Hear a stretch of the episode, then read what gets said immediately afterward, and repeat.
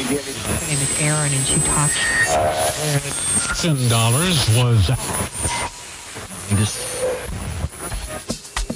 El Micronotas, donde tú lo notas y denotas. Comparte tu experiencia social, laboral, musical, intelectual y demás, de todo tipo. Haz de tus ideas unas notas en el Micronotas.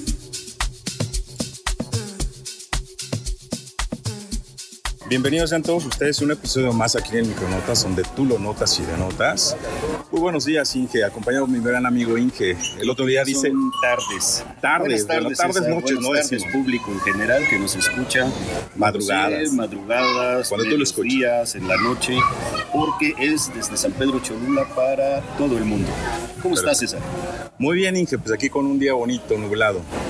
Así estamos en un parquecito muy bonito tomando un café. Al lado de nosotros está una señorita muy profesional. Vamos a escuchar su historia y pues en el previo de esta plática pues ya escuchamos lo que es su trayectoria y la verdad van a ver que es un tema sumamente interesante. Y pues vamos a empezar César, preséntanoslas tú o yo la presento. Adelante, Inge. Bueno, la tenemos que presentar nada más como profesora y directora de escuela, sí, por algunas razones. Eso ya lo veremos después.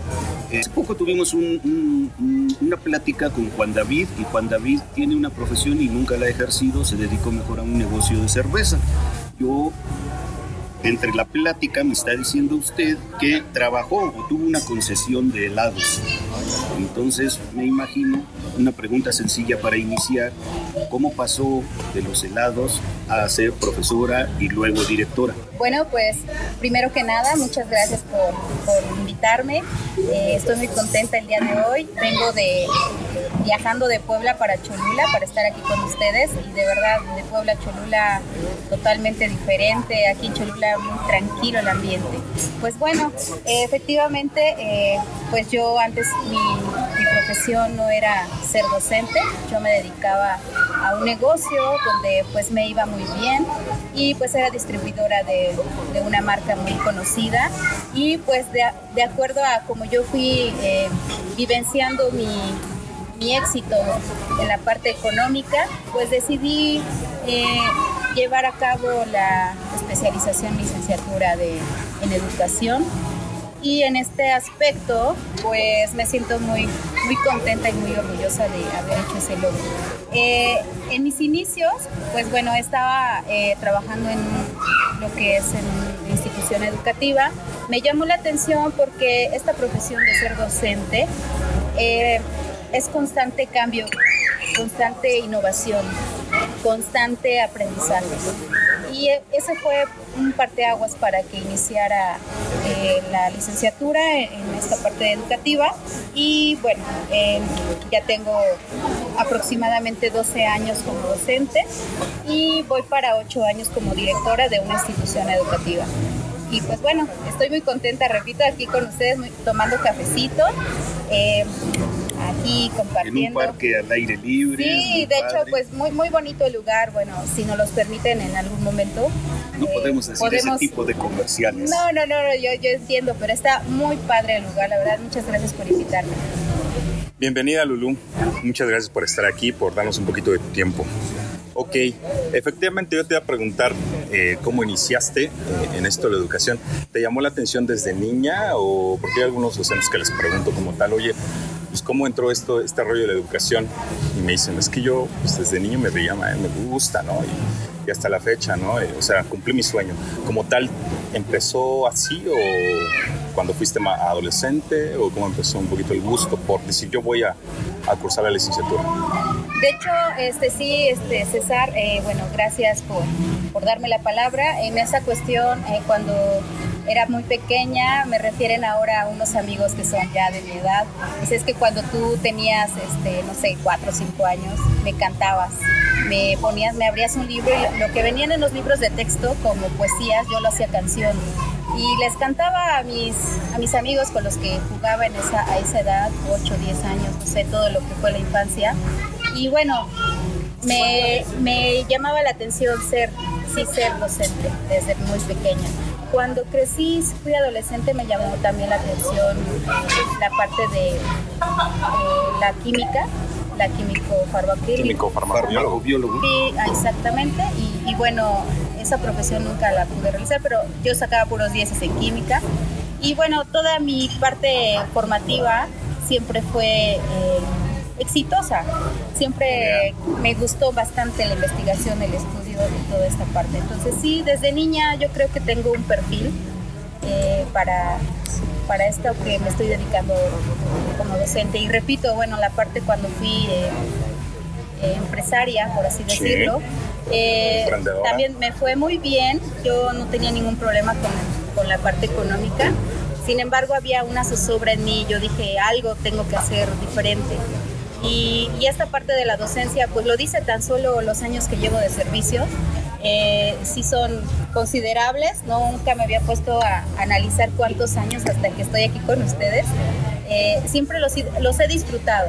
Ha habido obstáculos, ha habido problemas en el camino, sin embargo me siento muy dichosa y satisfecha con mi profesión. Así es, César algo muy básico y qué bueno que usted está logrando sus sueños. ¿A qué me refiero?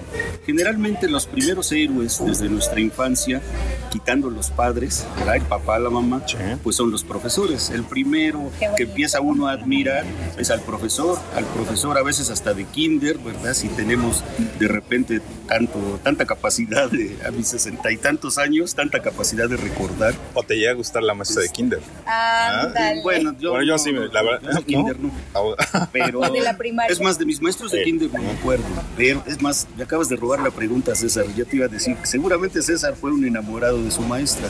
Yo no fui enamorado de ninguna maestra. Pero en fin, yo me refería a los, a los héroes, ¿no? Los héroes, el maestro. Y qué bueno que usted, dentro de ese, esa heroicidad, dijo, pues me va bien en, en el negocio, pero me gustaría ser profesora.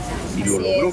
Nada más no vaya a querer ser política, porque ahora ya ve que las políticas se vuelven profesoras y luego empresarias y millonarias y nacieron y empezaron vendiendo chocolates. Del capital. Andan. Entonces, ahora aquí, eh, dentro de lo que estábamos en el previo, César, yo me di cuenta de algo. Eh, ahorita ella misma nos va a platicar lo que nos quiera platicar de su situación, porque está como en una situación medio tormentosa por cuestiones del el tema que estamos tratando de tocar hoy, que es un poquito lo que es un quemado en el trabajo, o lo que son las, la desvalorización docente, ¿verdad? O sea, cómo los desvalorizan, cómo los presionan, cómo los llevan a estados psicológicos de shock, ¿o no? Totalmente. Sí, pues bueno, eh, en esta parte de revalorización que maneja la parte política a nivel nacional, eh, bueno, hay muchos, muchos dimes y diretes que si se aplica conforme viene la ley o solamente es una palabra muy bonita. Eh, ¿Por qué revalorizar al docente? ¿Por qué esa palabra? Yo me pregunto, también aquí mi colega eh, bueno, en esta parte César también tiene conocimiento en esa parte, pero bueno, yo siempre me he preguntado por qué revalorizar, sin, embargo el docente debería de ser ya valorizado o tener un valor trascendental, ya que es un agente de cambio social es el que instruye los cambios culturales, psicológicos, emocionales, en general de una personalidad de un ser humano. Entonces es quien, quien promueve el desarrollo de las habilidades y competencias de todo ser humano. Entonces, ¿por qué volver a, retomar esa palabra? Muy bien, eh, completamente de acuerdo, Lulu. Eh, pues mira, yo creo que así como, como yo ha pasado de todo, pasa, pasa el tiempo, hay cosas agradables dentro de la educación, pero también hay cosas muy desagradables, ¿no?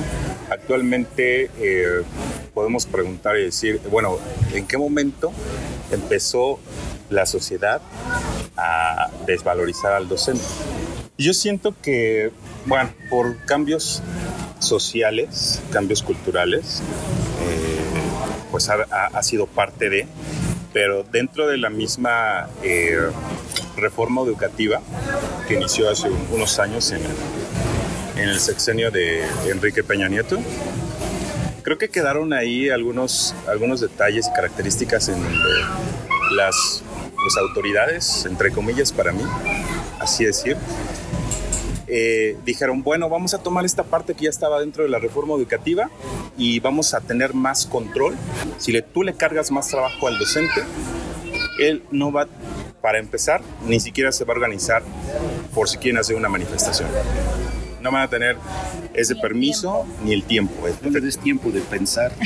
Ajá, efectivamente. No, y, y más que nada, este, César, y, eh, bueno, eh, pues aquí también les comento que mucho se ha hablado que la culpabilidad de cómo estamos como nación en educación es totalmente del docente.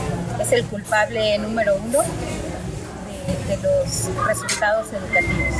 Entonces siempre se ha dicho eso, pero nosotros somos quienes ejecutamos las órdenes, los modelos, los, eh, las formas de, de cómo el gobierno nos, nos indica dar esa educación conforme a esos programas que ya vienen dados. Nosotros ejecutamos lo que en, eso, en esos documentos está. No son, yo siento que no somos los culpables número uno.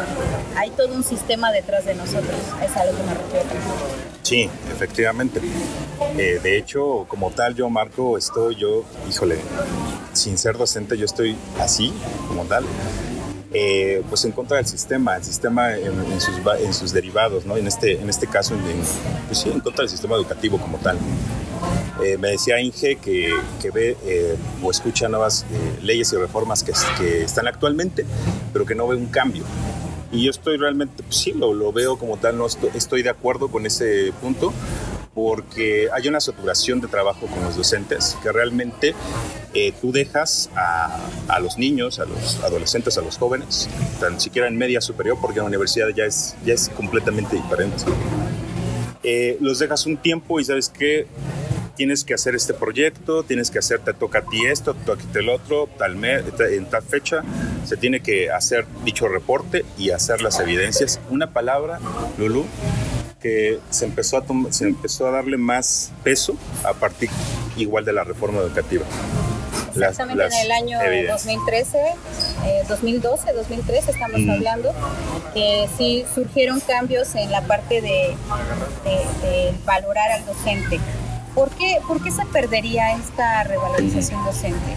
Yo siento que, que esa relación que existe entre el docente y el rendimiento académico de un alumno, pues simple y llanamente no eh, cae el 100% el peso en, en nuestra función. Eh, nosotros es. atendemos a los alumnos provenientes de, de unas familias diversas. Además de que, como lo dicen, en la escuela es tu segundo hogar, pero la familia es el primero. Entonces, ¿qué está pasando a nivel social? Que bueno, ahora eh, la desintegración familiar también es un factor que está impidiendo los logros de la sociedad en cuanto a avances educativos. Entonces, no- bueno, en lo personal, yo siento que, ese valor que se tenía del maestro, cuando llegaba un maestro era un símbolo de respeto, un símbolo de conocimiento. Y bueno, también el, propio maestro era eh, pues digno de, de ese respeto social. También eh, tenía una presencia diferente en la parte de hasta la vestimenta, la etiqueta de un maestro era diferente, ¿no? O sea, se notaba cuando llegaba un maestro. Y bueno, ahora eh, con los derechos humanos, toda esta parte de, de lo social, pues bueno, el mismo maestro también hemos sido objeto de, de esta parte de libertad. Sí. Bueno, llegamos a nuestras instituciones y, y bueno, tenemos esa, esas habilidades, ese conocimiento. Sin embargo, eh, la sociedad ya no nos ve, ya no nos ve de esa forma. Quisiéramos tener la respuesta ahora, el por qué. Todo es un vaivén de experiencias que hemos, bueno, yo en lo personal he tenido. Yo he convivido con colegas muy comprometidos, competitivos, con mucho conocimiento. Sin embargo, eh, la sociedad sigue sin reconocer ese, ese valor que tiene. Y pues bueno, eh, me siento a la vez muy satisfecha, como lo decía al inicio, muy satisfecha de ser quien soy y de tener el cargo que tengo, pero también me entra la zozobra y la incertidumbre de, llegar a mi institución y saber que no soy valorada ni reconocida por todo lo que, lo que sé, lo que he hecho y lo que hago. En este tenor, pues nos exige, como ser docentes, nos exige, como lo decía, una reflexión, sé como el agua y adáptate adáptate al recipiente que tú tengas. También eh, la resiliencia, mucha resiliencia tenemos que tener los docentes para comprender realmente el cargo y la importancia de nuestra función.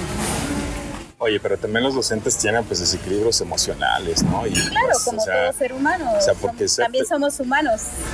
Y imagínate, o sea, pues todos los, todas las cargas que ya llevas emocionales, eh, laborales y demás, digo, por más a veces que uno quiera, aunque yo digo, si es parte del docente, yo por ejemplo llego a la escuela y soy como un actor, tengo que dar buena cara, buena presencia a, a los alumnos, ¿no? Porque si llego así, o sea, desequilibrado, pues ellos lo notan, no motivas. Más que hoy en día los jóvenes son más sensibles también que en mi época. Sí, también, efectivamente. incluso yo ahorita, bueno, terminas esa y les formulo una pregunta a ambos porque veo que hay mucha empatía entre ustedes. Estoy sintiendo que hay empatía. Yo creo que por la profesión claro. hay empatía en sus formas de pensar. Entonces, sí.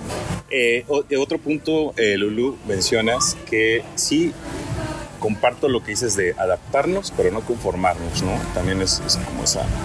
¿qué, ¿qué, podemos hacer nosotros para que otra vez, pues sí, tengamos buen eh, valor de, las, de la misma sociedad, ¿no? Y, de las supuestas autoridades. Una pregunta para ambos. Eh, esa famosa reforma educativa que quiso poner Peña Nieto y después AMLO, a lo mejor por ser un poquito más solidario en el voto, eh, ya no la permitió. Sí. hay cambios, o sea, sí hubo cambios, o sea, ¿qué pasó con Peña o qué quería pasar? Yo tiene años que no me paro en una escuela, ¿qué quería pasar con Peña y después qué, qué pasó o qué pasa con AMLO? Si les resolvió algo o a lo mejor se los volvió más problemático. Bueno, en esta cuestión, eh, si me lo permites, eh, les comparto que en ese momento eh, se hablaba mucho de la privatización a las escuelas y efectivamente hubo muchas mejoras eh, porque los empresarios ya entraban a, lo que era el mantenimiento de las escuelas. Eh, hay muchos programas que entraron a las escuelas en, ese, en esos años y nos dotaban, sí, nos dotaban de materiales, bueno, ya sabes, todos simulados. Eh, daban tres computadoras con sus dos mesitas y foto de evidencia donde pues bueno, ay wow, a la escuela se le dotó de computadoras.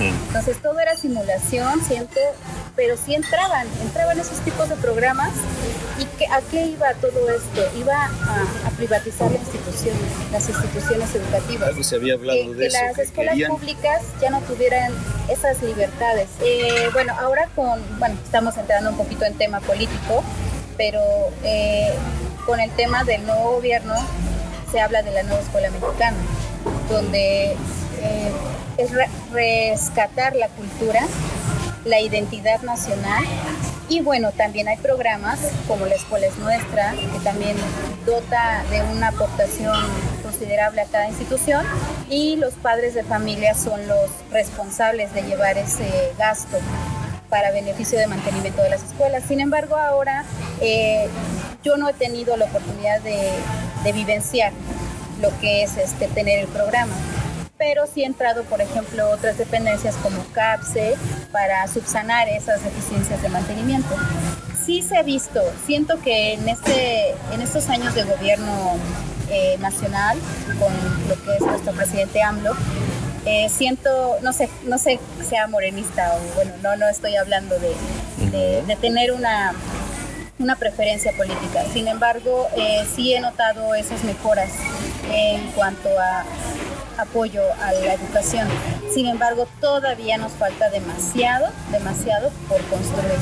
Hay escuelas beneficiadas, supuestamente la meta del nuestro presidente es que el 100% de las escuelas tenga esta, este programa, este beneficio.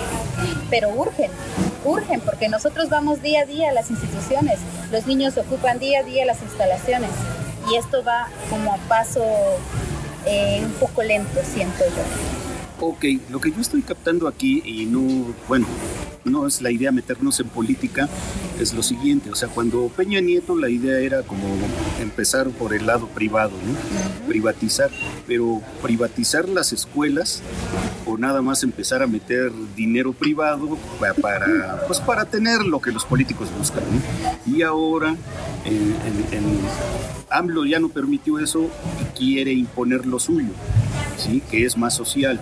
Exacto. Ahora, eh, la pregunta es esa, quizá esa desvalorización nace por ese vaivén, ¿no? o sea, no, no, los pueden traer a ustedes como una lancha para arriba y para abajo. Ah. ¿Qué tanto, qué tanto esos cambios estructurales que quieren hacer, pues los exhiben a ustedes como profesionistas? ¿no? Porque yo la verdad, pues voy a cumplir 40 años que salí del Politécnico y la educación que yo viví, considero, nunca, nunca viví problemas como los que ahorita están planteando ustedes. Sí, para mí fue un, como un mundo de caramelo, la primaria, la secundaria, la prepa, hasta la universidad realmente. ¿Por qué ahora los maestros andan como conflictuados, se demandan unos a otros, los demandan los papás? ¿Por qué, qué, qué? El movimiento cambio político qué consideran ustedes que es esa, esa reacción? Sí, ya más que nada es un ataque a, la función docente de todos lo, los ámbitos, siento yo. Eh, bueno, nosotros tenemos pues que consolidar los modelos, como lo decía en un momento, los programas y los procesos de desarrollo eh, a nivel humano. Y nosotros somos los agentes fundamentales del cambio y la transformación social. Eh, yo digo, ¿a quién llaman un servidor público cuando no tiene las herramientas eh, completas para trabajar? Cualquier empleado, si tú no le ofertas esa herramienta fundamental para su labor, eh, no va a tener resultados exitosos. En esta cuestión, pues la, el valor que se le da al maestro siempre es en función de estadística, de resultados. Y bueno, a la sociedad pues ha, cambiado y seguirá cambiando. En una parte transformadora lo estamos vivenciando. Y pues eh, a los docentes siempre se nos ha catalogado como los culpables de los resultados educativos. Y pues bueno, eh, en, este te, en este tenor si no, si me lo permiten. Adelante. Pues bueno, vamos a dar paso a, a, a la parte que, que, sí es preocupante. Conflictiva, más Eh, conflictiva que sí. afecta tu moral. Sí, eh, es que es la parte en todos los aspectos. Yo me siento, lo repito mucho, Sí. muy satisfecha de, de mis logros, porque desde mis inicios nadie, yo no le debo nada a nadie. Yo simplemente estudié y tengo la profesión que tengo porque trabajé muy duro para poder estar donde estoy. Nadie me dio nada. Entonces yo ahorita el, el punto es que sí me siento desilusionada un poco por la parte de, de, de que la sociedad no nos ve como realmente... Pero la eh, sociedad o sus patrones, por decir algo. Pues es que es todo el sistema, es todo el sistema lo que está aconteciendo o sea, los jóvenes pie a esto, Ya no los respetan. estos resultados. Siento que ya no hay respeto, siento que ya no hay valor y Así más es. aún Hablando de los hasta cierto educandos, ¿no? Ajá, y hasta cierto punto explotación, si lo manejamos así, porque la, la parte personal ya no, ya no hay. Quieres ser docente es vida entera. Y yo pienso que las nuevas generaciones que quieran estudiar eh, en esta parte, esta profesión, es porque dicen, bueno, de verdad tienes vocación, y hablando de esa palabra vocación, eh, lo decía ahorita, eh, bueno, en la parte de experiencia te comparto, les comparto que una mamá le dice a una maestra, bueno, ya va a tener su receso escolar, ahorita sus vacaciones de verano, y le puede dar unos cursos a mi hijo, digo, pues es que también los maestros merecemos un poquito de descanso, de, de paz mental, de, de también convivir con nuestros seres queridos, convivir, porque se los juro que en el día a día es complicado. Llegas 24 después del trabajo, exactamente, y es sentarte y revisar qué más te falta, qué otra cosa, o sea, y, y- y es como la analogía que decía, bueno, es como si compararas a un docente con un, con un atleta. O sea, que nada más trabaja cuando está en la carrera un atleta no trabaja esto no solamente en la carrera. Sea, es años, tiempo de dedicación de entrenamiento. Así también nosotros llegamos y es cuestión de leer, de actualizarnos, de estar a la vanguardia en, en los modelos, programas, actualización constante y permanente. Y pues bueno, o sea, la verdad es que poco nos queda para estar con, con la familia y convivir realmente sin estar en nuestra mente eh, situaciones académicas o educativas. O peor aún, por indicaciones administrativas que también de alguna forma atañen a, a toda nuestra profesión y función. ¿Qué tanto, César, profesora, eh, es válido lo que yo les decía hace rato? Eh, muchas veces cuando uno escala en los niveles gerenciales, directivos, cosas así, o a lo mejor hasta secretarios, ¿no? Eh, ¿Qué tanto a veces ese secretario, ese supervisor de zona o del estado de Puebla eh, quiere presumir de sus logros y esa, esa presunción o ese presumir es, este, yo tengo que dar resultados y, y- y los agarro como si fueran soldados de guerra y yo tengo que dar resultados y ustedes me entregan evidencia, me entregan esto porque los resultados tienen que salir y, y- y no me fijo qué daño estoy haciendo a la sociedad en, en poner eh, alumnos, contra, alumnos contra profesores, profesores contra directores, supervisores. Efectivamente. ¿Qué opinan de eso? Efectivamente, yo creo que una sobrecarga en cantidad y no calidad. Entonces, mm, mencionabas, Lulu, que nos merecemos poquito eh, descanso. Yo creo que nos merecemos mucho descanso. En lo personal, yo te conozco y yo sé que has dado mucho de ti. Gracias. Luego me platicas, ya llevo tiempo en conocerte y me platicas de cómo pues, te involucras mucho con, con los niños, con, con los papás. Y bueno, pues actualmente sucede un, un problema que, que- que desequilibra eh, esa parte, ¿no? Y que te pones a pensar, ¿qué, qué va a pasar? ¿Qué voy a hacer? En el, o sea, ¿hasta dónde voy a aguantar? Sí, exactamente, César. Pues ah, amo mi profesión, es mi vida, pero también me han dado Sí. momentos de tirar la toalla. Sí. O sea, porque dije, ¿en qué momento no es como, como valorar lo que tú haces al día a día? Tú te entregas en tu profesión, pero no hay esa parte de reciprocidad. Es una parte muy triste, solitaria y, y decepcionante mucho- en muchas ocasiones, César. Eh, pues ver que, que todo lo que haces día a día no tiene esa recompensa. Ok. En Ahora- específico, No, adelante, Perdón. adelante. en específico, te puedo preguntar del caso que tuviste, que has tenido estos meses. Si nos podrías decir, a grosso modo, Bueno, An- Antes, una Sí. preguntita pequeñita mía. Eh, quedamos que los que están arriba quieren ver resultados. ¿no? Y la pregunta sí, Y la, la pregunta. sencilla es, ¿y si los hay? Por ejemplo, si estamos mejor en resultados que hace 10, 15 años? Bueno, a nivel eh, educativo, eh, la- las estadísticas mencionan en la parte profesional que 24% de los mexicanos se encuentran satisfechos en su plano profesional. Eh, y esos porcentajes bajos de satisfacción, pues entre la estadística que del que no lo está, también van los maestros o los docentes. Y solo el 31% de los mexicanos se considera con buena salud mental. Estamos hablando del país. La Entonces, estadística, estadística está buena. Sí, efectivamente, este, bueno, les comparto eso porque se me hizo muy importante compartirles a la audiencia Claro. eh, qué es la salud en cuanto a la, a la salud mental, bueno, nos referimos. Y cuando decimos que nuestra profesión nos da satisfacción y nos da salud mental, eh, los resultados van a ser en una, va a recaer en una sociedad feliz, que es lo que también se pretende en la educación.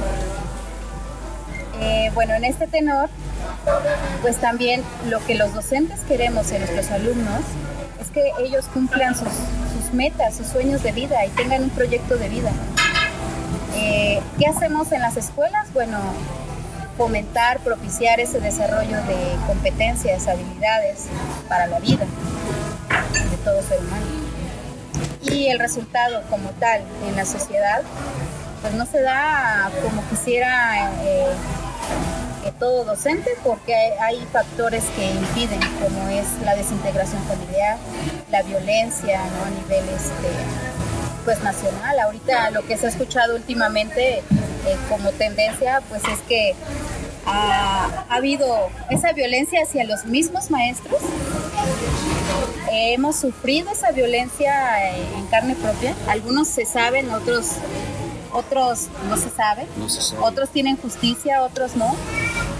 Y pues bueno, en esta parte también ha, habido ese maltrato a la profesión, porque también la sociedad se está en, constante, en una constante transformación, siento yo, de, de ser poco consciente, de ser individualista y no un trabajo en común un trabajo, eh, por ejemplo, un ejemplo rápido.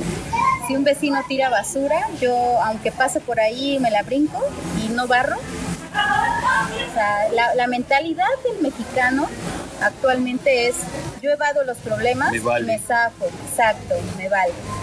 Eh, eh, y no ser conscientes de que todo va en función de, de un perjuicio todos. Yo les decía a, a unos compañeros, bueno, es que, ¿por qué no separas la basura?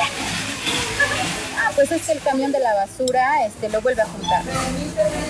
Pero ¿por qué tú no empiezas por, por darle dos bolsas diferentes y separar la basura? Es tu planeta, es tu mundo.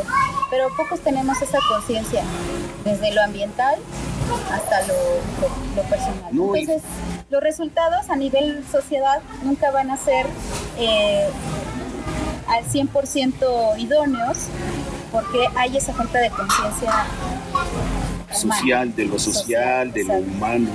Eso es cierto. Hay mucha desvalorización ah, en, el, en la misma sociedad. Claro. O sea, el me vale no, no es la misma educación.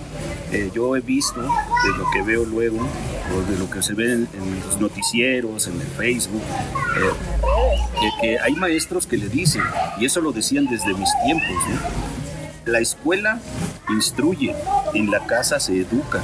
Y ahora hay muchos padres que quieren delegar toda la educación en el maestro. Y si mi hijo es un, un lepero, un mal educado, pues van contra el maestro. ¿Qué tanto hemos perdido esa eh, valorización social también? ¿O en eso qué piensan?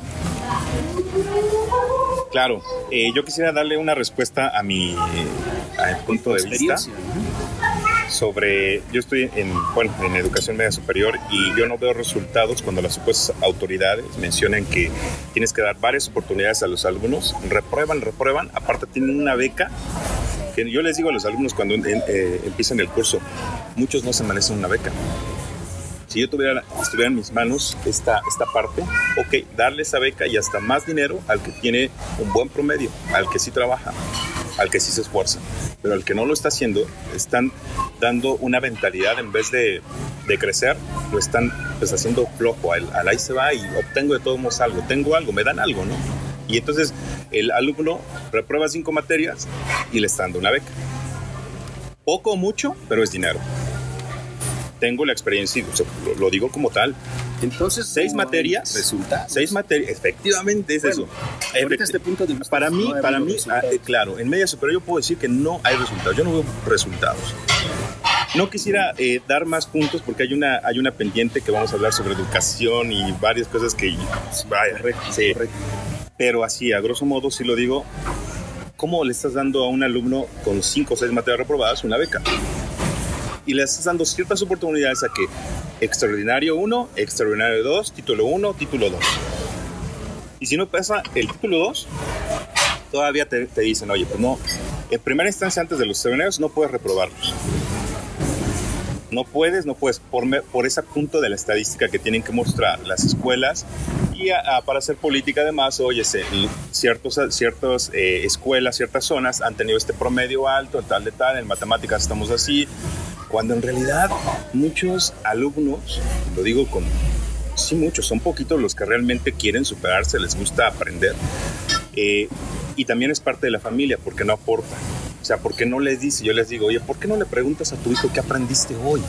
¿Por qué no le dices qué, qué nueva palabra aprendiste en sociales, en inglés? A ver, oye, que te diga en la semana, ok, no tuviste tiempo en el día, pues se pregunta en la semana, dime seis palabras que aprendiste en inglés. Pero si no hace nada tampoco los papás es hacer un equipo, ¿no? Entonces yo no veo como tal resultado. Estás removiendo muchas conciencias con Sí, esta entrevista. De hecho, sí. Pero eso está Ojalá y bien. así sea, ojalá y está así bien, sea. porque al final de cuentas es una libertad de expresión y lo estamos haciendo con respeto, ¿no? Claro. Sí, sí. Pues más que nada. Entonces sí, no hay así. resultados. Yo no veo Entonces, ¿por resultados. qué tanta Yo no. presión, tanto estrés sobre el maestro? Porque No. tiene, tiene que haber un, un resultado cuando hay corresponsabilidad. Eh, la educación es una forma triangular. Siempre es familia, el docente y el alumno. No puede haber educación sin esos tres elementos. Entonces, si falla la familia, falla la educación en general. Si falla el docente, falla la educación en general. Si un factor o falla el alumno, que son los tres factores, si uno de esos tres factores falla, no se da la educación y No los resultados. resultado. y de esta- exacto, el resultado esperado.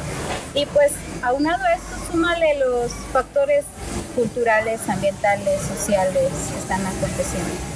Yo siento en muchos aspectos que ahora la- las generaciones están siendo, no lo hablo en general, pero la gran mayoría está creciendo y desarrollándose en un ambiente de abandono de abandono por parte de sus cuidadores, por parte de, la misma familia. Cuando antes, como lo comentaba, como lo comentaba aquí César, pues es cómo te fue, qué aprendiste, qué, qué sabes, ¿no? Darle un seguimiento desde la parte familiar.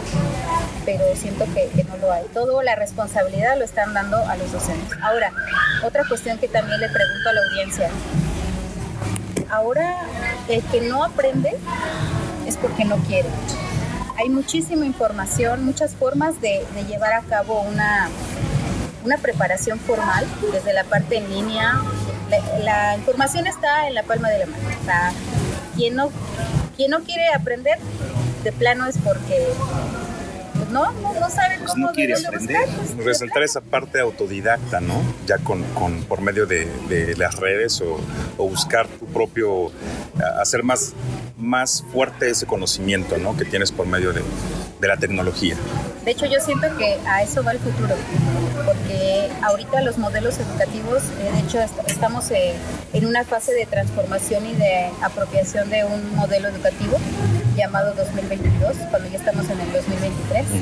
Pero bueno, ahí eh, hace mención que tenemos que mostrarle al niño o al joven, al adolescente, esta parte de aprender de manera autodidacta, de manera autogestiva. Entonces ya no esperes que te lo digan. Y muchos docentes también estamos en el proceso porque también estábamos acostumbrados a que todo nos decían, como el formato, la forma, el medio, el documento, y ahora te dicen con este modelo, te dicen, ahora tú tienes que ser el primer investigador para dar eh, esos resultados educativos que se esperan. Y sabe qué, bueno, anexando otra cosa, me faltaba este punto de mencionar estos resultados, sí, que, que a la mera hora la culpa la tiene el docente y eh, eres todólogo. O sea, a ti te ya nada más nos faltan a dar pláticas prema- prematrimoniales, así. De verdad, es lo que tienes, ¿no? tienes toda la responsabilidad sí. de la formación de ese individuo. Sí. No nada más matemáticas, No. o química, Efectivamente. filosofía, ¿no? Si, Así es. si sale un rebelde sin causa, pues ya fue por culpa del maestro. Ujú. Exactamente. Sí. Adelante, ad- no.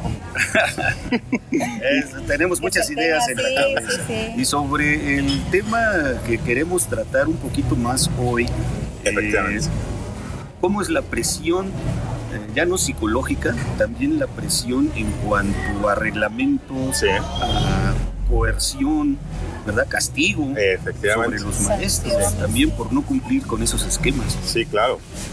Si tú eh, te pones rebelde con causa, como actualmente yo, yo me llego a decir, soy un rebelde con causa, llegas a preguntar de todo. ¿Y por qué esto? ¿Por qué el otro? ¿Quién lo dice? ¿no? Y les empiezas a sacar más a la gente de las supuestas autoridades, ¿no? Porque se dan cuenta que tiene una persona que puede mover y no les conviene tener esa persona. Entonces, en mi, en mi caso no es hablar, a lo mejor, y hay otros, hay otros que, que, están como tal y, y lo respeto y, bien por ellos, son, eh, los llamo así, rebeldes con causa. Pero, cuidadito, te sale algo mal o te van prácticamente siguiendo en que fallas o algo te falló, si mínimo te las van juntando y dicen, esto ya tiene ciertas amonestaciones, lo vamos a mandar al jurídico. Entonces ya te llega un oficio, si es que bien te llega, y si no, te mandan a atrás y dicen, ¿sabes qué? Pues ya esta sanción la tienes por diferente problemática que se, que se hizo, ¿no? Algunos padres de familia te pueden decir, es que eh, no, eh, mi, mi, hijo me dijo que el maestro lo regañó y que afectó, pues, estamos viendo un, un, mal comportamiento, ¿no? Entonces, de ahí vemos que las supuestas autoridades pues dicen, vamos a ver esta parte en donde se está desequilibrando y le vamos a dar para que se controle y para que, bueno, puede haber muchos supuestos, ¿no? Mejor, eso también lo guardo para la próxima. Entonces dice, pues ya, se le hace muy fácil, jurídico. Y oye. O sea que ya hay como un tribunal ¿Sí? en la CEP, algo así. Bueno, por decirlo para, con palabras más coloquiales. ¿no? Claro. Ya hay un tribunal en la CEP, te mandan ante un juzgado, un claro. juez, un fiscal, sí, sí, sí. cosas así. Pues sí. está bien interesante, es parte de lo que nos va a hablar la profesora. Efectivamente. Y ya para terminar, porque bueno, este, yo en mi caso, y lo digo como tal y no me da eh, pues pena, porque bueno, tengo que yo mostrar como tal y lo fui buscando eh, cuestión salud, mi diagnóstico. Pero bueno, lo he dejado como tal así y pues a mí me cuesta o sí yo sé que eh, en cierta parte si uno debe estar puntual en la, en la escuela, ¿no? Yo estoy, llego corriendo, llego unos minutos, unos 12, 15 minutos, ¿por qué no decir hasta 20 corriendo? Ya llego, ¿no? Pero llego realmente a, a, trabajar, ¿no? No llego a perder el tiempo a sentarme y a pasar lista, ¿no? Rápidamente digo, resultados tampoco veo y, la, y sí, algunos docentes sí hacen mal su, su, como digo, no es porque yo lo hago el 100% y pues, puedo decir también sí que lo hago un 90, 95%, a veces hay un bajón, a veces sí dices, ya, ¿no? Pero llego a notar que tampoco lo hay en los maestros. También, lo, lo, como tal lo digo. O sea, no puede ser que hasta el momento hay algunos maestros que sacan, dicen eh, a, los alumnos, saca tu libro y haz un cuestionario o que la, o que la libre, libreta como tal la van pasando, ya saben los alumnos, y le van poniendo los 100 pesos, 50 y así. Hasta en la actualidad, o sea, sigue siendo eso. Los alumnos, ninguno de ellos habla porque les conviene tener horas libres, no hace nada y pues ya tienen calificación ganada, ¿no? Les conviene aprobar. Claro. Entonces, ¿Y el caso en sí, no veo. profesora?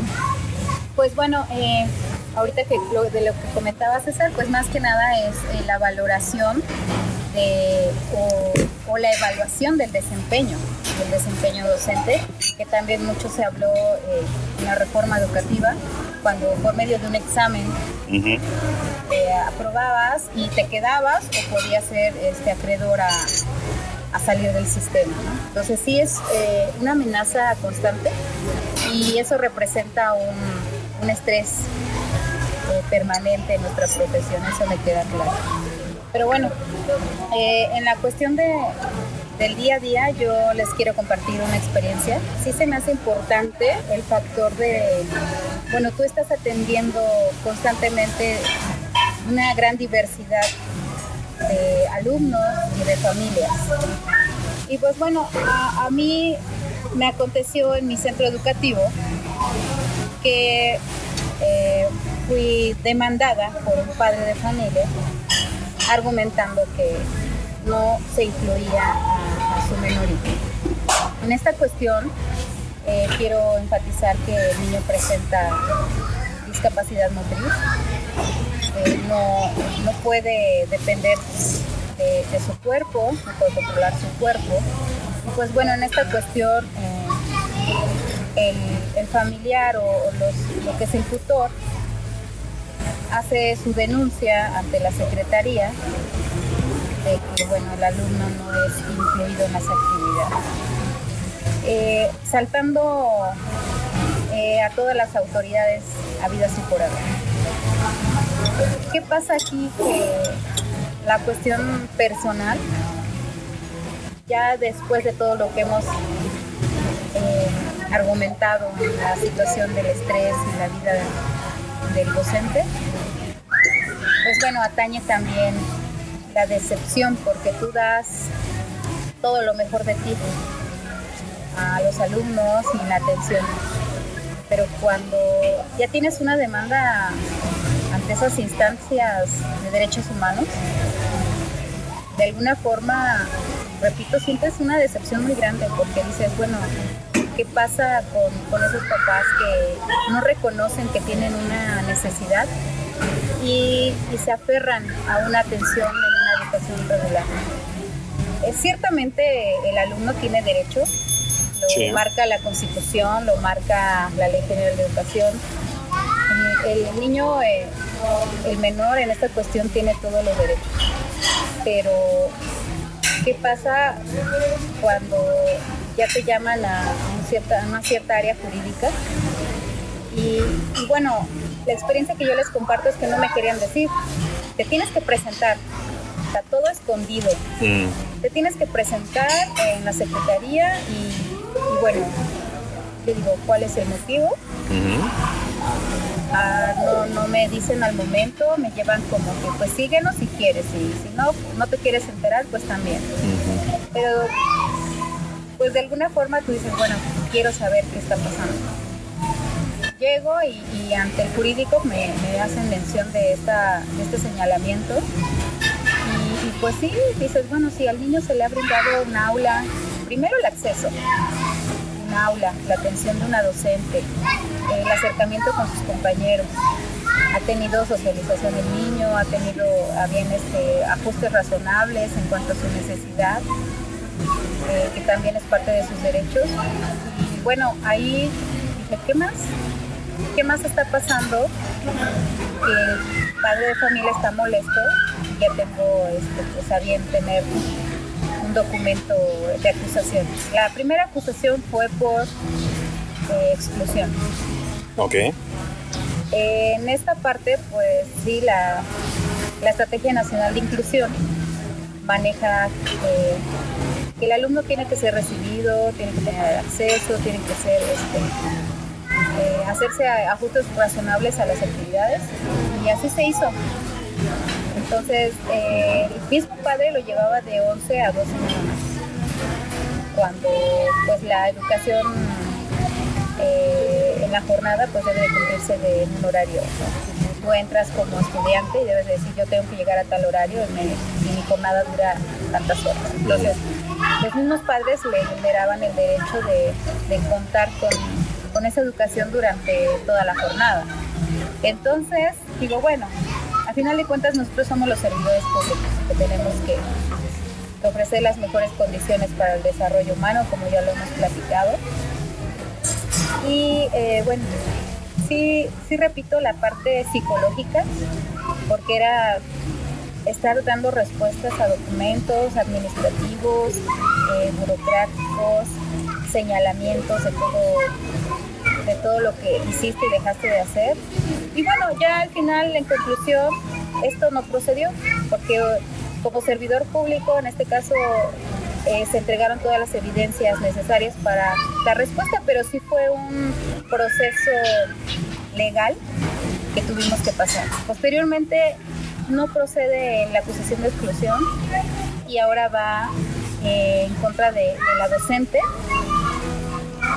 Eh, pues con todo el agrado entusiasmo. Ahora, perdón, actualmente. No, en primera instancia. O sea, porque ¿en qué tiempo, qué tiempo empezó esto? ¿En qué mes? Aproximadamente en el mes de febrero, entre febrero y marzo. Ya lleva tiempo esto.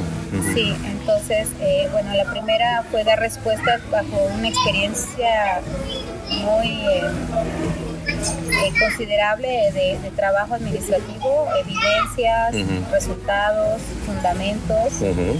Y bueno, eh, te comento, les comento que no, no procedió. Y posteriormente eh, va la acusación hacia la docente por, por la misma situación que, la docente no, no permitía al alumno desarrollar todas sus competencias desde su función pues también fue señalada eh, fue mm, acusada ante derechos humanos. Hubo intervención de la, de la, de la parte de, de las autoridades educativas, sí hubo intervención. Sin embargo, la zozobra es que nadie le puede poner un alto a un padre de familia cuando hace una acusación a, a un docente. Siempre y cuando siempre y cuando tengas las evidencias suficientes puedes salvar tu, tu- tu función, tu, tu trabajo. Pero si no tienes, si dejaste de hacer algo por ahí, eh, pues lo que iba a suceder era un cese, un, un retirarte del cargo. Ya después de toda tu experiencia y todo lo bueno que haces, por una falta mm, en este aspecto de atención a un alumno, puede ser acreedora, a- acreedora este, pues a un retiro de tu trabajo. Entonces, Oye, ya, ajá.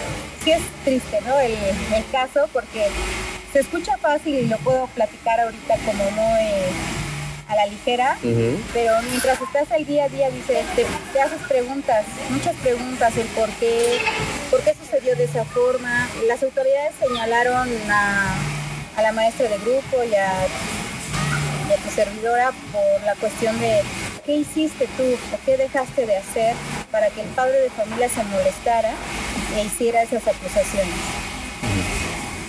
Entonces ahora te preguntas exactamente eso. ¿Qué hice mal? ¿Qué hice bien? Sí, te preguntas. Y a veces era dormir y estar pensando, o sea, cerrando los ojos 11, 12 de la noche. y Y estar realmente sí fallé. Sí, claro. Y a lo mejor te pusiste a pensar, realmente sí hice mal. O sea, realmente sí tienen razón. O sea, ¿en qué fallé, no? Sí, si yo lo he dado como tal al 95, 99.9%, ¿no? Y, y bueno, en esta cuestión las autoridades me señalaron en muchas ocasiones como la culpable por no detener esa acusación, por no tener contento al padre de familia. Es que, ¿por qué el padre de familia está molesto contigo? Eh, sí, el problema, tengo un rapidísimo Se lo contar. agarran del lado personal. Sí, exacto. Casi, casi. Eh, contar un, un problema que hubo con una maestra que no quiso revisar eh, afuera de, fuera de tiempo eh, las tareas de una alumna que le había contado ese caso Inge y eh, se, que- se quejó con, con derechos humanos. Derechos humanos lo, se va a hacer y esto hace un problema muy, muy grande. Y la maestra, eh, la- pues también estuvo en el jurídico y, su caso sigue ahí. Aquí la, aquí la pregunta también, eh, Lulu, preguntarte es- esta parte que tengo entendido, que eh, me sorprendió y, y pongo en manifiesto esto, no me parece correcto.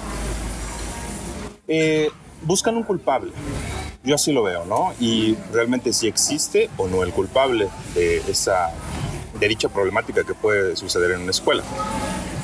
El maestro no tiene, la maestra no tiene derecho a un abogado. Sí, o sea, te llaman al jurídico y no tienes derecho a un abogado, por lo que tengo- tú me contabas. ¿Qué, qué es esto cierto? ¿Falso? Eh, bueno, en esta cuestión eh, la respuesta es que como tal, un abogado personal del docente Sí. no lo hay. Oh, malísimo. No lo hay. Eh, hay un área jurídica para protección a la parte de la secretaría en cada nivel, pero no hay un, un abogado que te respalde a ti como persona. Eh, eso me quedó claro. No hay o no lo permiten. Efectivamente. Pues bueno, de acuerdo a mi experiencia, yo sí tuve a bien tener una figura jurídica que apoyaba, pero a toda la secretaría en el nivel de que yo estoy. Pero no hay así como que, a ver, yo te ayudo, yo directamente en tu caso, yo voy y te, te explico cómo debes de redactar desde un acta de hechos. O sea, tú debes de ser como docente, bueno, a mí me tocó en esta situación que te comparto, eh, aprender mucho de, de leyes. La parte, hasta yo ya me sentía abogada, porque tengo que saber redactar un acta de hechos, un acta circunstanciada, un oficio con fundamentos y argumentos, con anexos, y saber manejar los términos legales y términos pedagógicos adecuadamente. Porque no hay alguien que te asesore y que directamente y que te diga "A- así se va a hacer este documento. Nada más te dice, bueno, te recomiendo, pero es por parte de toda la secretaría. no, no está cercano a ti, definitivamente no. A ver, algo bien importante, y estamos tocando un tema delicado. Le, agradezco yo a la profesora que haya Sí, venido a tocar este tema con nosotros y pues no espero no generar una gran revolución o a lo mejor sí, no, qué no, bueno. no, no, no queremos Eh, eso. queremos, ah, yo quiero entender esto.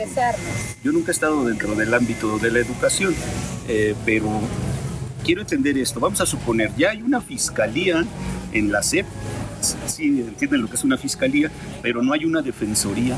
Exacto. Ahora, existe un código, ya estamos hablando en términos de abogados, ¿no? O sea, un sí, código sí. penal, por decir algo, ¿no? O sea, donde está estipulado si hizo esa falta, si hizo esta otra falta, si no lo hizo. Entonces, yo creo que está mal que si hay quien te acuse, si hay una fiscalía, que no haya una defensoría. Exactamente. Parece ser que no le existe, ¿sí? No, de hecho, eh, bueno. No, llaman al, perdón, llaman al, al de eh, trabajos y conflictos del sindicato, para empezar, ¿no? Me parece Pero- algo muy básico, mínimo un Sí, no. 5% de un 100% de un abogado, ¿no?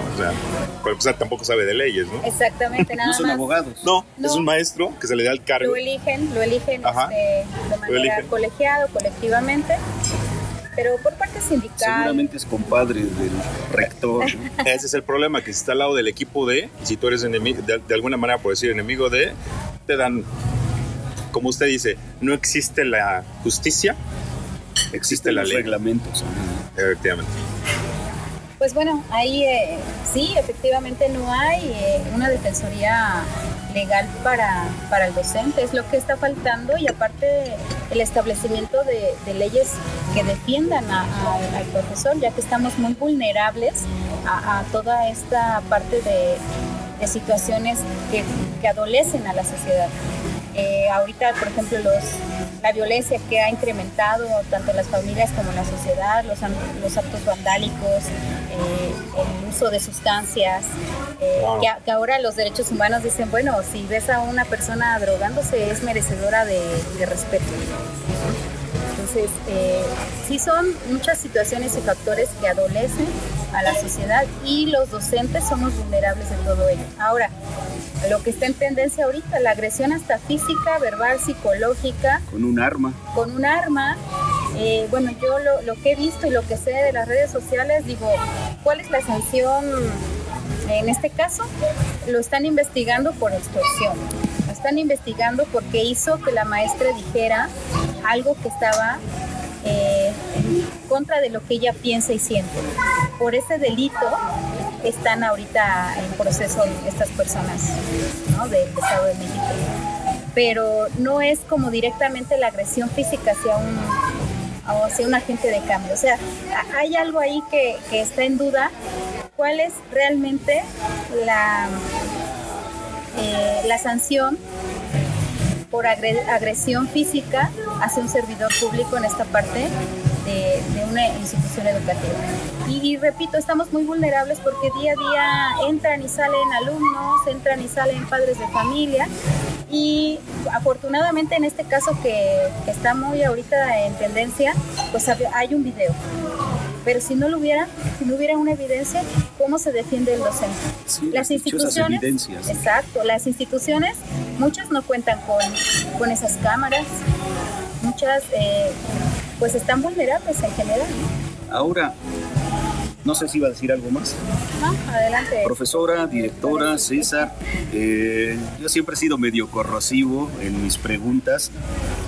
¿Cuál hubiera sido, en su caso, profesora, eh, el castigo, por decir alguno? Inhabilitarla, una sanción económica, a lo mejor perder su puesto, perder su cédula profesional. ¿Hasta dónde estamos llegando hoy en día? Porque yo me imagino que no es un caso único, que ya ahorita de haber miles. ¿no? Eh, ¿Hasta dónde estamos llegando hoy en día con los castigos y los premios? Yo, yo agradezco este, mucho eh, platicar con ustedes de este tema, porque cierto es que, como lo mencionas, eh, la sanción es cese, o sea, te relevan de tu cargo y, bueno, también comparto un- una experiencia que, que es aislada de, mi persona, pero que la vivencié de primera mano, obviamente en, en cuanto a unos colegas. eh, una madre de familia se le hace fácil acusar a una persona de abuso sexual. Y bueno, en este caso era el intendente de la escuela. Y pues va, van las investigaciones, mm, pero al estar en investigación un docente, te retiran de la institución donde estás laborando y te ponen a custodia. Eh, la ley lo dice, eh, no eres, repíteme César, ¿cómo es? Este, culpable hasta que se demuestre Ah, lo hasta que contrario. se, eres, eres culpable hasta que se Demuestre, lo claro. contrario. Exactamente. Entonces te, te, te quitan de tu cargo, te, te ponen a custodia y te dicen, bueno, mientras dure la investigación, como tal delincuente, Sí. estás a resguardo de la Secretaría. Por la acusación de, a palabra, ¿eh? Sin hechos, sin evidencias de un padre de familia. Ujú. O Simplemente... sea, por el simple hecho de una declaración, Exacto. tuvo un acercamiento sexual, Sí. ¿no? le quiso hacer algo de daño. Y, y bueno, y, y se, se difundió también en redes sociales, también es un hecho que, que yo no cuento por contar, es algo verídico. Y, y ahí fue la maestra de grupo, fue la directora y fue el personal de apoyo los que tuvieron que salir de la institución porque ya estaba toda una comunidad pues eh, enojada, eh, pues molesta con, esas personas por el simple hecho de que una madre de familia señaló. Entonces, eh, ahí a mí me hace ruido porque ya tan fácil es que señalen sin pruebas sin nada. Dicen el ciudadano puede hacer lo que quiera y decir lo que sea, pero un servidor público para dar respuesta tiene que darlo con evidencias. Y ahí, en este tenor, pues ya después de la investigación, la madre de familias ya se ausenta, la fiscalía la busca, ya no hay respuesta, ya, no hay seguimiento, ya no hay acusadora. Y, y, lo, y, y en esa cuestión, repito, pues bueno, ya le dicen a la maestra, a la directora y al personal de apoyo, disculpen, disculpen, este, no hay delito que perseguir, ya pueden regresar, ya pueden regresar a su, centro de trabajo y a su función. Cuando, cuando sucede esto, ¿qué pasa? La, la situación emocional, psicológica de- del docente es afectada. Uno. Dos, el prestigio social. El prestigio social de esta persona, bueno, de este servidor público, colega mío, o colegas, porque son tres este, involucrados, ya se ve afectada, se ve afectada totalmente. Entonces sí es triste ver y vivenciar este tipo de, actos. Eh, yo lo decía, ¿qué está pasando con la sociedad que, que está maltratando a sus docentes? Que no tiene esa empatía, ese respeto hacia quien está formando a sus propios hijos en la parte académica.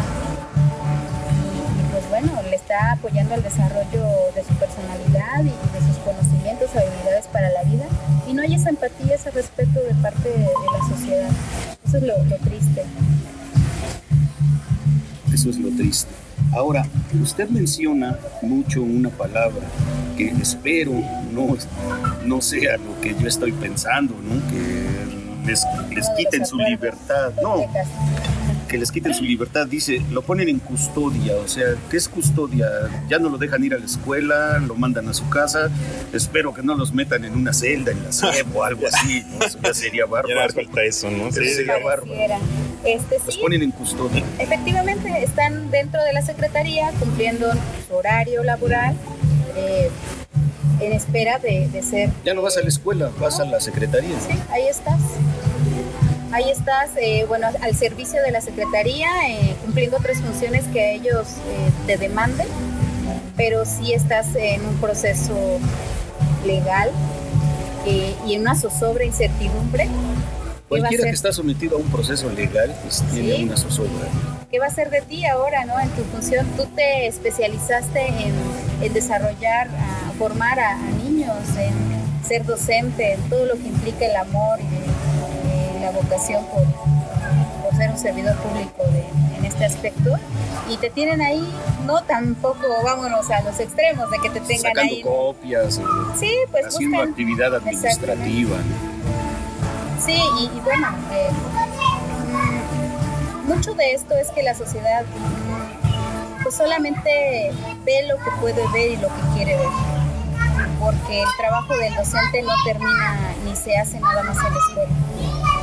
Yo siento que es la, si me permiten, es la ignorancia de, lo que realmente implica ser un docente, el trabajo que hacemos día a día. Y pues bueno, ellos piensan, vienen en buenos carros, ganan muy bien y hacen sus conjeturas, la sociedad se imagina lo, que, lo que somos o lo- a lo que nos dedicamos, pero realmente no se pone nuestros zapatos. Eh, nadie, nadie lo va a entender. Ser docente es, como lo mencionaba al principio, 24 horas estar pensando, este niño tuvo una situación, este joven, ¿cómo lo puedo ayudar? Este, siempre estamos en función de, de servir, de servicio, pero ¿cómo, ¿cómo nos concibe la sociedad? Yo creo que de ahí par- parte gran, eh, bueno, parte la problemática por qué no somos como revalorizados o no tenemos ese valor social. Ahorita en este momento usted ya regresó a, traba- a su trabajo como directora. Así es, así es, ya este, bueno, yo tuve a bien tener eh, evidencias, tener eh, documentos que me respaldaron en, en mi palabra, porque como servidor público siempre tienes que tener evidencia de, de todo tu, tu dicho. No Nada más son dichos, son hechos. Y si tú tienes ese respaldo mm, de evidencias, puedes eh, pues defenderte. Pero si dejaste de hacer algo por un, un pequeño error, puede, por un pequeño error, puede haber sentencia a favor o sentencia en contra. No, pues ahora sí que este, sigo captando, complejo, sigo complejo. captando en ustedes esa, como, ¿cómo les diré? Como defraudados psicológicamente con su profesión, con, con la institución, a lo mejor hasta con la secretaría. Eh, otra pregunta que se me ocurre, César, profesora, eh, los líderes en ustedes son profesores, o sea, porque también eso depende mucho. ¿A qué me refiero? no? Yo dentro de la ingeniería eh, lo viví, a lo mejor no a tanto nivel, pero pues muchas veces eh, los líderes en las empresas, o sea, los que deciden, pues ni siquiera empezaron desde abajo, ni siquiera eran ingenieros, o se, se da mucho, ¿no? O nada más porque son compadres del diputado, los ponen a liderar y entonces no comprenden esta, esta labor, no comprenden el espíritu del profesor. ¿Qué Claro. tanto puede afectar eso? ¿Qué tanto puede ayudar? Que, que el que es la- realmente líder haya sufrido, aunque sea 10 horas en clase. tenga la empatía, ¿no? De, eh, en esta parte de saber qué implica la función docente y poder comprender por qué se generan leyes o indicaciones de- desde, desde la parte del sistema hacia, en escalera hacia el docente, que es el que ejecuta prácticamente los, los programas y los modelos ya en su escuela. Y sí, efectivamente, pues muchos están en el puesto detrás de un escritorio, eh, simplemente ejecutando la norma a conveniencia, siento yo sí. Temor a equivocarme, en muchas ocasiones así es. Y aunque lo sea, por ejemplo, estuvo el secretario de Educación, secretario de Educación actualmente aquí en Puebla, que, híjole, eh, mencionaba varias partes que iba a hacer, que, eh, que se iba a hacer con su trabajo un, un bienestar y demás, y bu- buscar las problemáticas y todo eso. Realmente no lo hubo, fue acusado de, de vender o tener eh, ciertos plazas. privilegios, ¿no? Entonces, ¿qué pasa? ¿Qué pasa realmente, no? Entonces se, se mete en esta parte que él sí, sí, sí era o sí es eh, docente como tal, pero pues no vi o no se vio pues un resultado, hablando de resultados. Ahora vámonos por el lado positivo, cambiando el esquema. Cambiando. Sí, porque yo ya los veo con lágrimas en los ojos, ¿no? Y es bien entendible, ¿no? Es bien Amamos entendible. nuestra profesión, Si en este momento, pero si nos si en este momento yo fuera diputado o fuera un prospecto para diputado estatal, ya no digamos federal, eh, ¿qué le pediría? ¿Qué le diría? O sea, como el rango de los maestros. Oiga, señor diputado, queremos psicólogos, queremos ayuda Sí. de abogados, Sí. queremos un departamento Sí, jurídico. todo eso. Ustedes que lo han vivido, Efectivamente. ¿cuáles serían sus, sus peticiones. peticiones?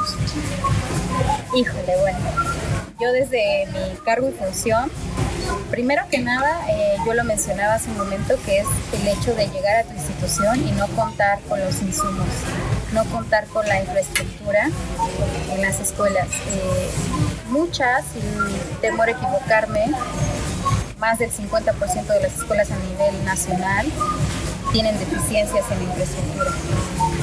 Esa es una parte importante. Posteriormente, si no tienes esa, ese soporte, eh, la parte de ahora tú resuelves. Tú resuelves. O sea, te dejan morir este, solo. Sí. Eh, bueno, tienes un problema en tu escuela, tienes un problema con tus padres de familia, tú resuelves. Tú eres el agente de cambio y el profesional, el especialista. Eres el todólogo. todólogo.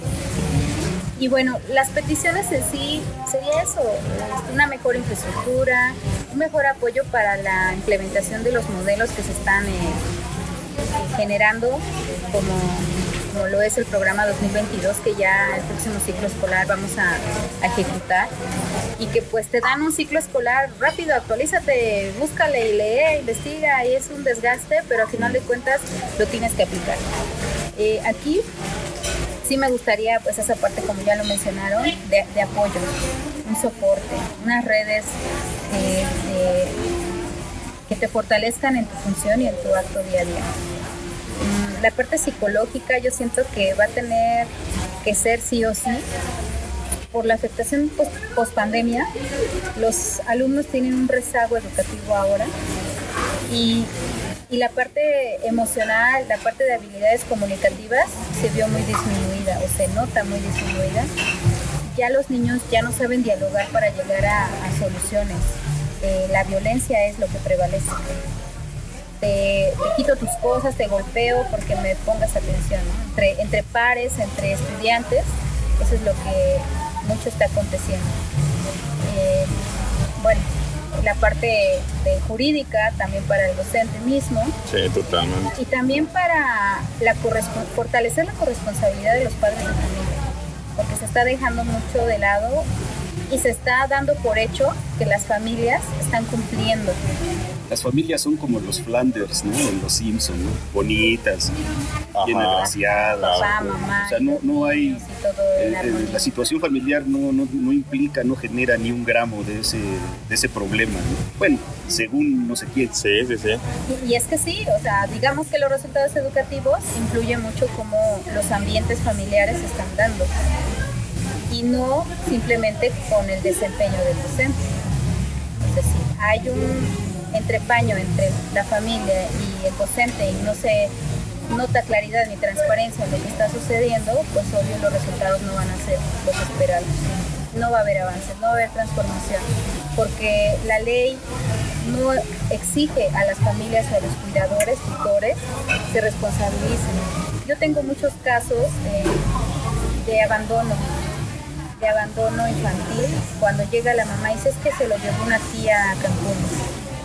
¿Y por qué no vino a avisar, no vino a informar? La niña este, no ha tenido sus clases. No, pues allá no, no lo ha inscrito en una escuela, este, porque no está, está el sistema inscrito en esta escuela. Y dice, no, pues la verdad es que pues, lo tiene mi mamá en su casa. Bueno, ¿y dónde están los derechos de los niños, de las niñas y adolescentes? Cuando los mismos cuidadores no están propiciando que se dé ese desarrollo de, la infancia y de la adolescencia. Y repito, el abandono de las familias. ¿Cuántos adolescentes tenemos que no tienen ese acercamiento? Como lo platicaba César, ¿cómo te fue? ¿Cómo estás? ¿Cómo te sientes?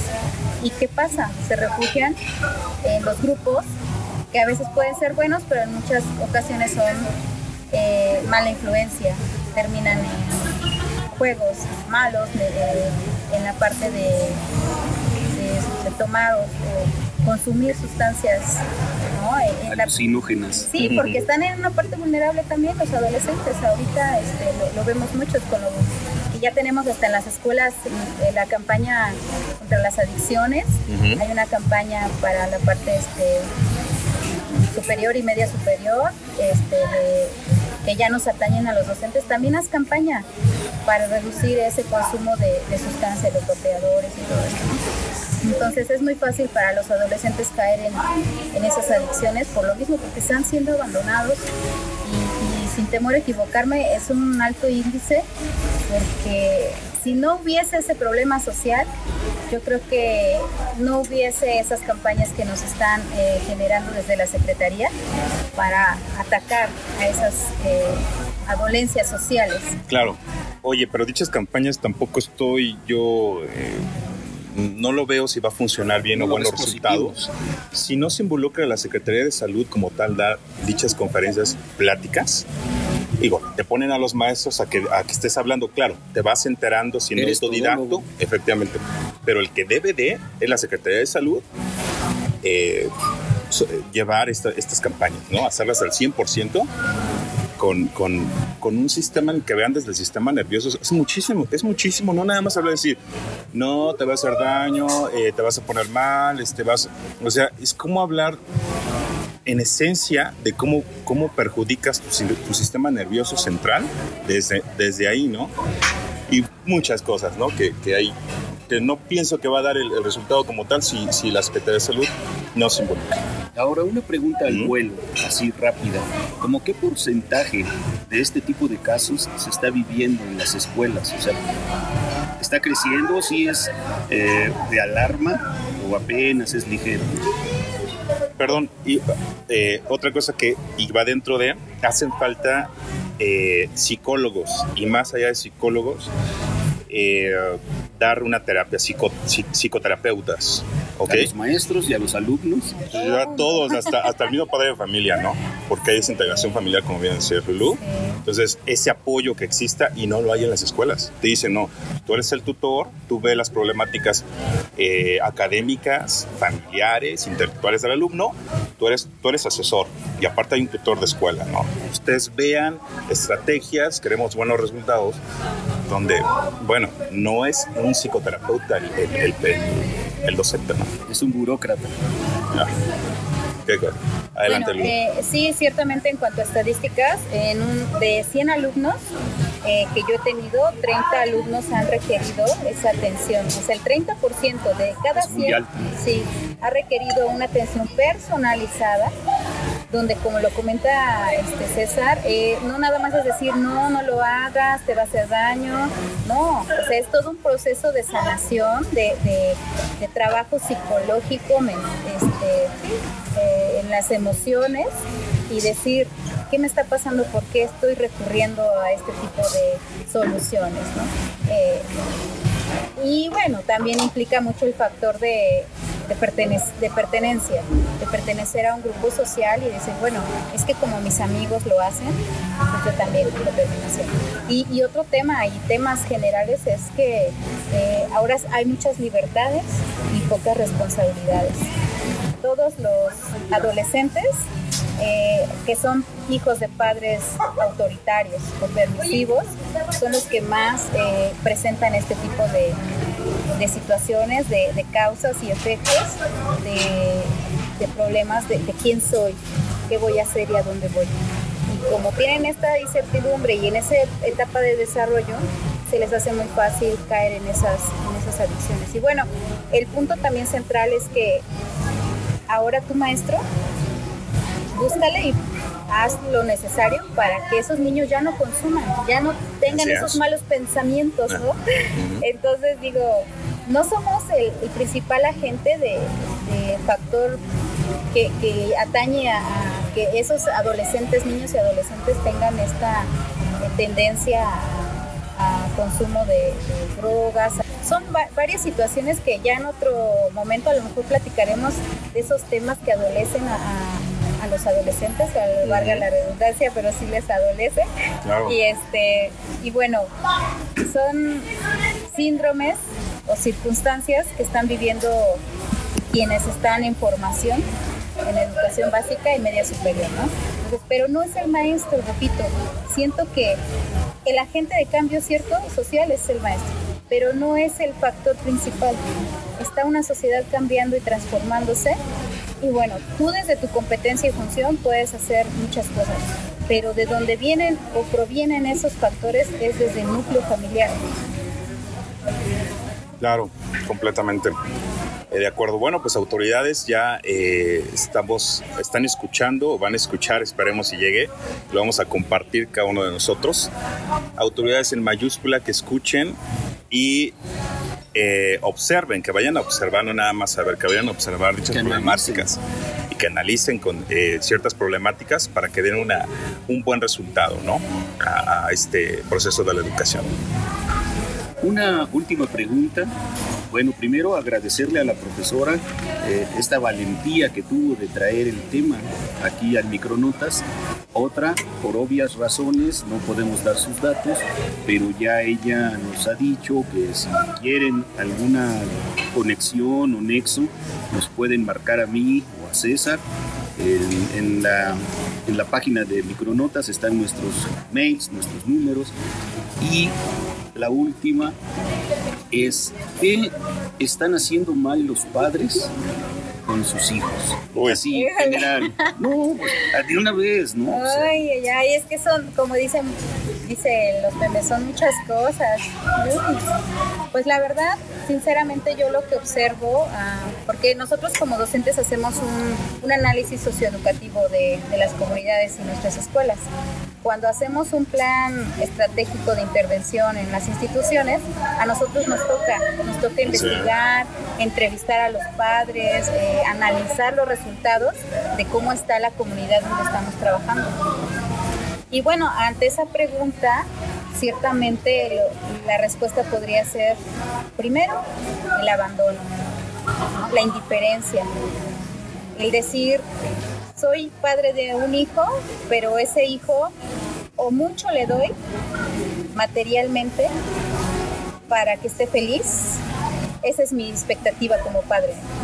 Siento que por ahí nadie nos enseña a ser padres, pero cometemos muchos errores en la educación eh, con nuestros hijos. Y digo educación porque en la escuela es formación, que quede claro. La- eh, se educa en casa y se forma en la escuela. Pero los padres de familia se están dejando como la responsabilidad que caiga en las escuelas. Ahí les va mi hijo y yo les digo que le enseñen la A por redondo y, y bueno, yo ahí les dejo, ¿no? A mi criatura. Y, y bueno, en este sentido, eso es eh, la, la falta de compromiso,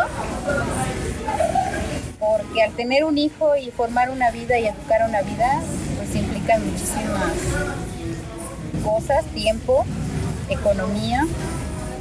¿Qué más podemos decir? Tiempo, dinero y esfuerzo. Tiempo, atención, ¿no? Atención. ¿Cuántos papás Amor. no se la pasan en el celular? Amor. O le compran un celular y creen que el celular lo distraiga. Uy, ese es otro tema. No, son bastantes amplio, temas, Porque el, el uso de los dispositivos en- desde la infancia se está dando. Ya el niño tiene un año, meses.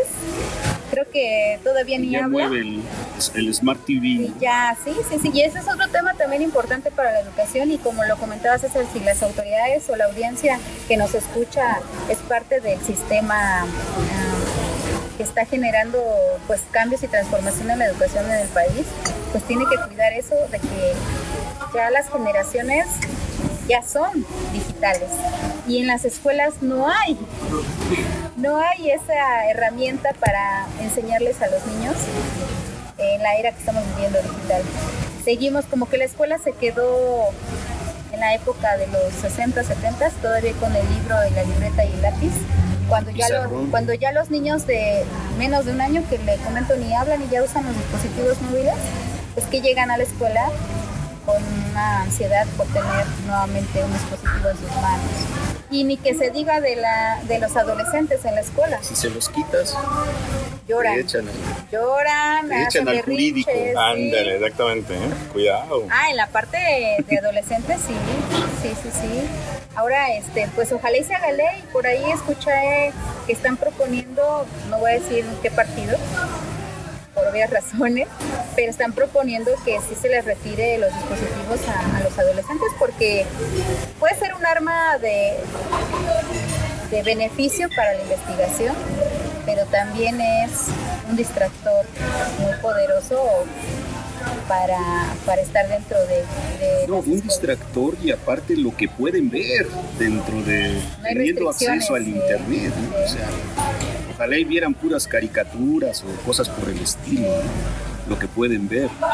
Yo soy de las personas, César, que no, que considero que es casi imposible que haya soluciones únicas, porque la sociedad es muy diversa culturalmente.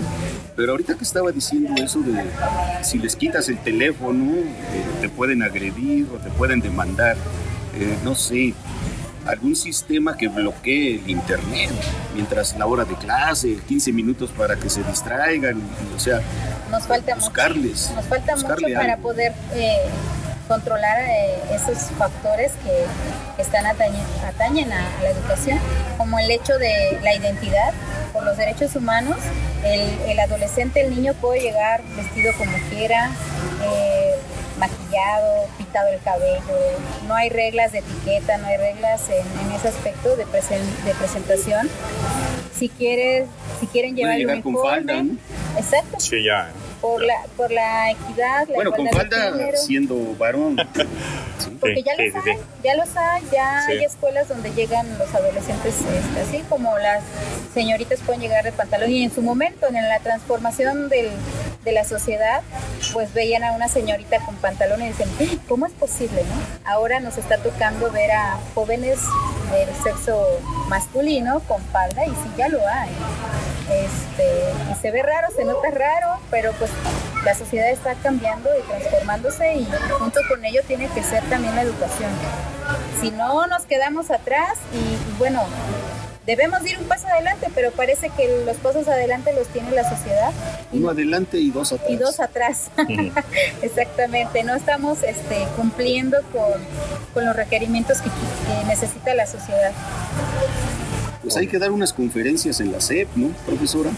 Así es. A César que le encantan las conferencias, sería muy bueno Claro. en este aspecto, con gente como usted que ha vivido el problema, que lo ha sufrido y que les diga pues, a los papás y a los compañeros maestros, ¿saben qué? Aquí hay un punto muy... Focos un- rojos que un atender. foco rojo que Sí. atender. Porque si no, pues como todo, ¿no? Si lo vamos dejando, se va empeorando.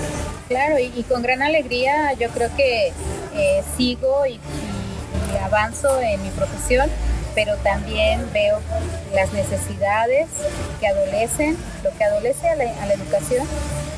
Y pues como docente me gustaría ver realmente cambios y apoyos de parte gubernamental, porque es como que te manden a la guerra sin fusil, sin herramientas para defenderte.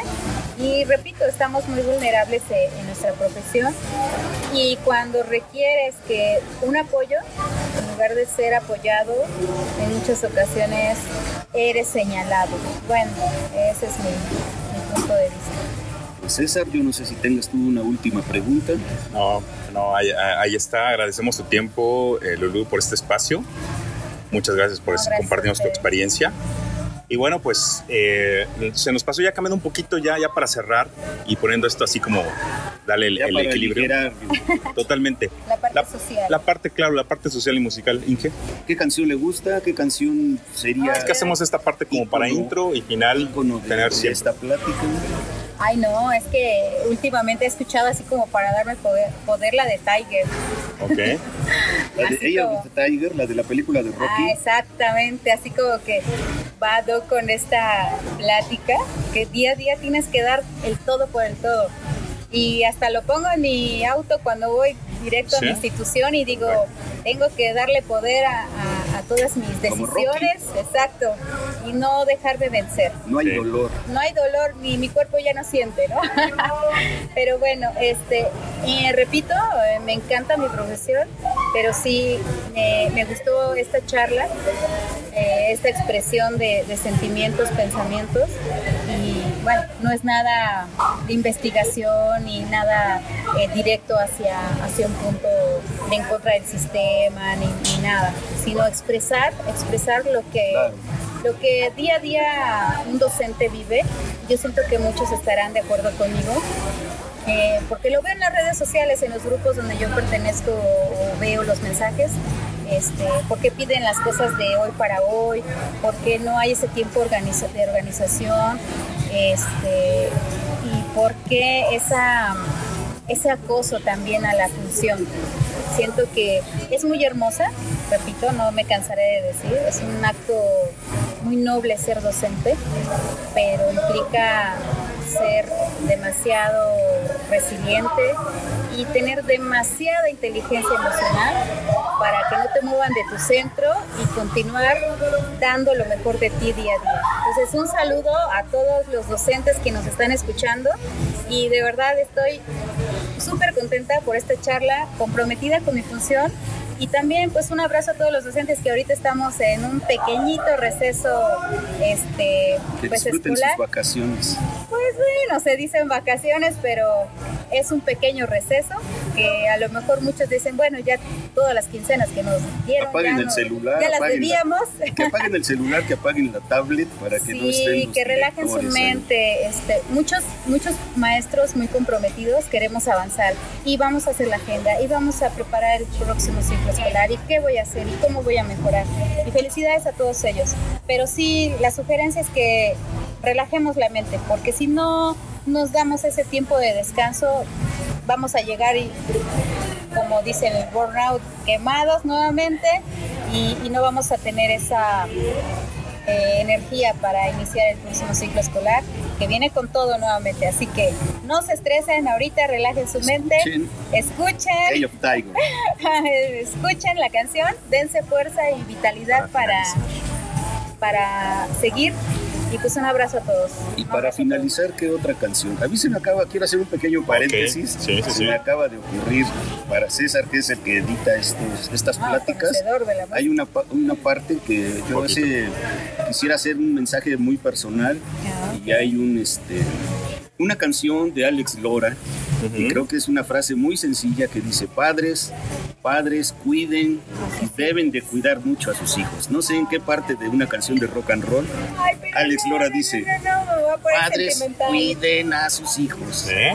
Mm, vamos a buscarlo. y entonces. preocupénse por ellos porque sí, Oh, qué buena, hay buena. mucha Es buen punto. los padres No están abandonando solos. mucho la educación de los hijos Exactamente, no nos dejen solos, también hablamos con los docentes, hablamos con la sociedad en general y les pedimos, primero, que no ataquen al docente. El docente siempre va a tener amor y, vocación y todo el gusto para atender a sus pequeños, pero sí necesitamos del apoyo, la participación de todos los papás.